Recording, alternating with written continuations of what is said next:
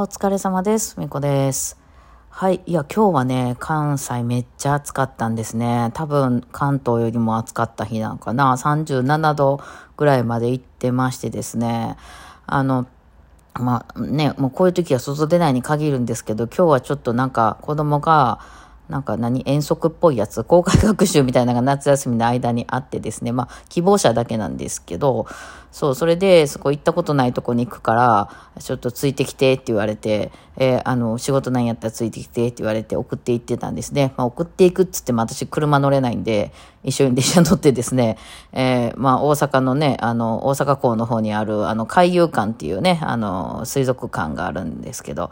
えーそこに集合やねんっていうことでね、まあ、行ってきたんですよ。え海遊館って結構、まあ、関西の中では一番、こう、なんかどっか行くとこないかなって言ったら結構みんな選びはったりするようなとこで、まあ、ジンベエザメがいてたりして、かなりでかい、あの、水槽があるところで、まあね、どっか行くみたいになったらね、あの、よ、選ばれたりする場所かなとは思うんですけど、その割にはですね、その、あの、駅からのね、そのなんか、そこ、駅からまあちょっと5分ぐらい、駅の出口から5分ぐらいね、歩くんですけど、そのなんていうか、その、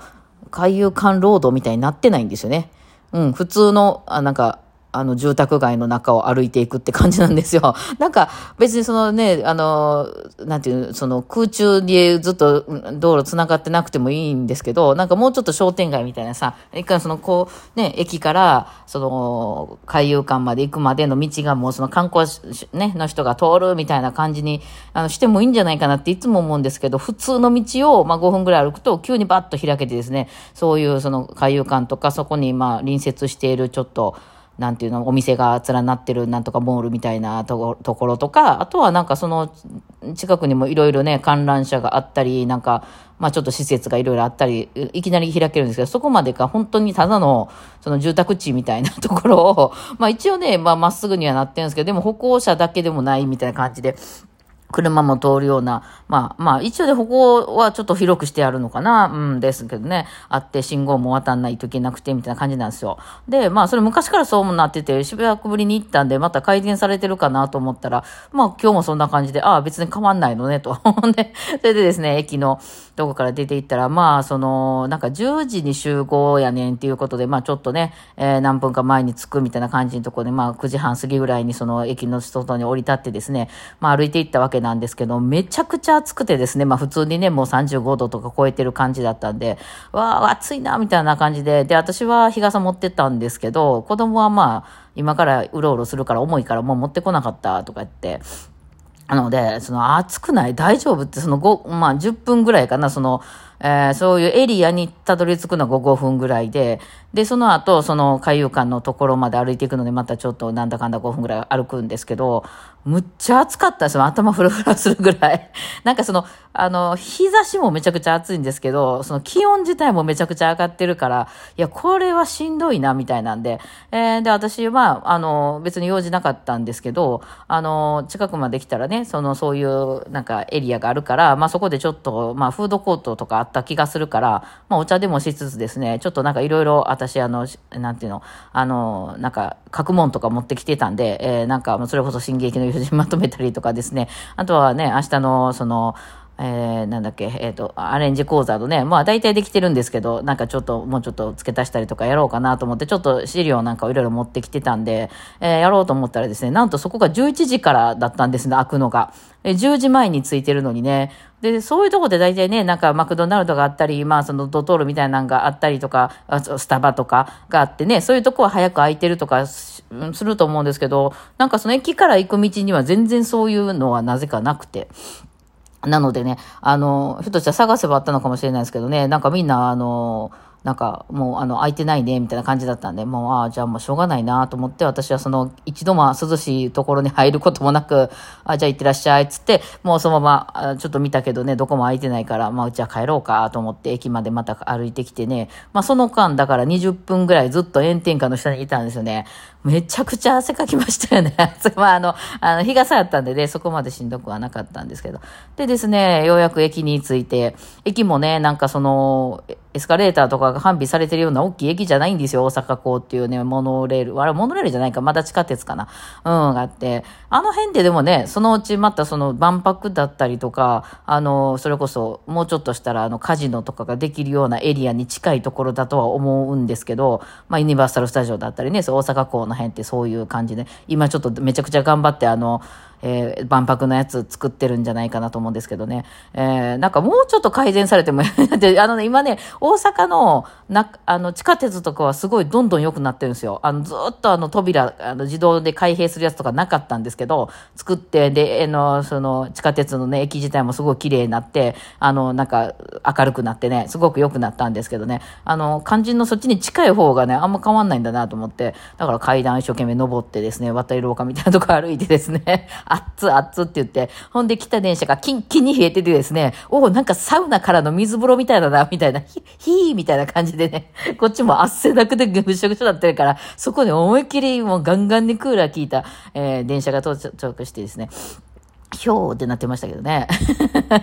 いや、まあそんなんで、なんかもうちょっと疲れ果てたんで、えー、結局でもね、仕事道具もいろいろ持ってきてたのに、ね、あの、私はね、こう、いつもと違うような場所でそうやって仕事したりするの結構好きなんですね。あの、結構ね、なんでここでやるっていうようなとこで、例えば東京に行きましたとか、北海道に行きましたとかでライブで行ってる時に、あの、そこでなぜか普段の仕事をするっていうの好きなんですね。いろんなとこでね、ちょっと気分が変わって好きなんで、えー、持って行ってたのにな、残念やったなと思って、時間が早くくてどこも空いてなかったなと思って、まあ、結局家の近所まで戻ってきて、いやーでもまたこれで、そのまた、そのうちの近所って、その、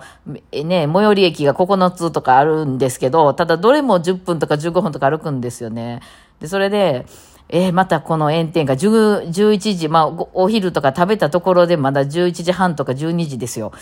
暑いやん、どう考えてもと思って、ちょっともう進んでね、えー、喫茶店で1時間ほどいろんな書き仕事をしてからね、帰ってきましたが、それでも暑くてなんかフラフラしてね、昼寝をしておりましたね。何も頭が回らんみたいな感じでした。やばいですね、もうこの暑さね。最近結構あの、あれでしょ、あの、なんか、あの、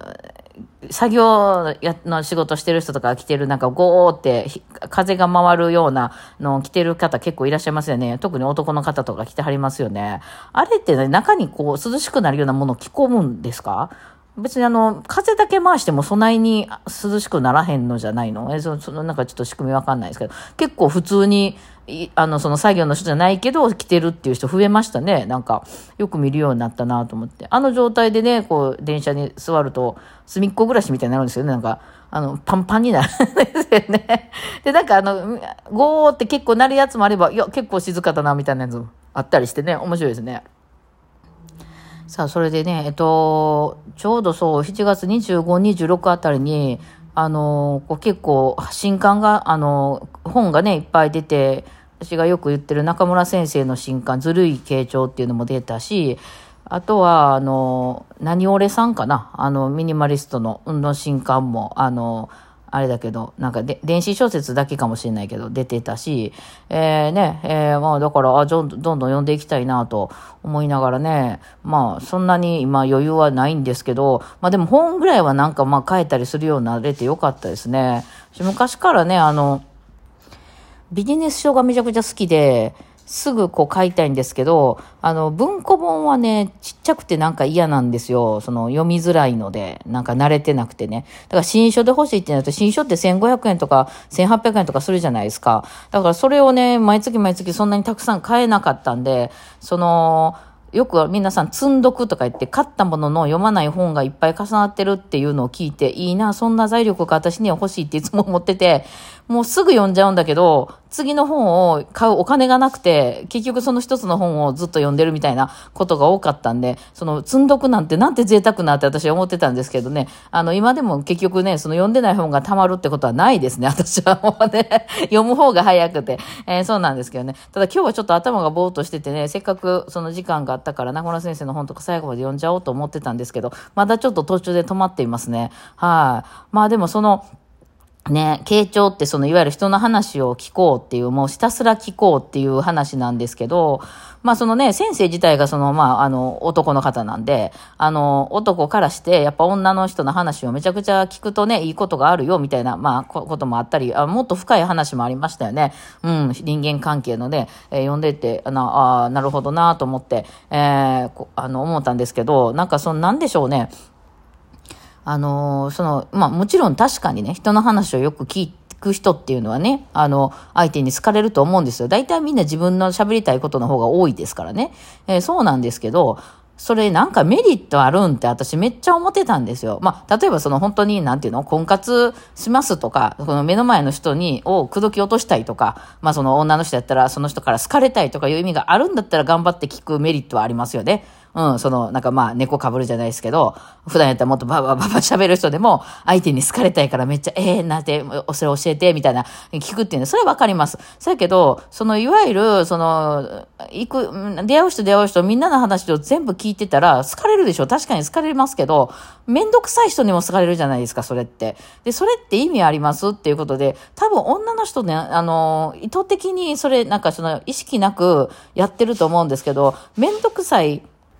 そのめんどくさいおっちゃんに絡まれた時に、わざと話をバンって切るっていうのやりませんか？まあだからそのお水商売の方なんかはそれやっちゃいけないから、あ、すごいって言って聞くかもしれないですけど、まあその、ななんか別に何でも話でもいいんですけど、俺野球好きやねんって言われたら、その、その話なんで私が聞かなあかんねやっていう、そのお商売やったら聞きますよ。どこのチームが好きなんですかとか、それはわかります。そうやけどそうじゃないのに、あの、なんか言われたら、あ、私野球興味ないんですって言って、私なんかバシッとわざとね、そんなに別にそっけなくする必要ないけど、その人に興味がないということをちゃんと表しとかないと、後からなんかどんどん絡まれるってなるでしょ、女の人絶対。で、やってましたよね。だから、どういうことなんかなと思って、中村先生その辺ちゃんとしてはりましたね、やっぱね。そのメリットがない人には絶対それはしなくていいって言ってましたね。えー、なるほどなと。だからその本当にメリットがある人に対してそれをしましょうみたいなことを書いててね。あの、すごい潔くて、なんか、なるほど、そうか、そりゃそうやなと。そのめんどくさいのにね、巻き込まれるのが本当に女の人は特にめんどくさいんですよね。はい。まあちょっと時間来たんで今日はこの、ちょっとね、しっかり読んでからまたね、感想を言いたいと思います。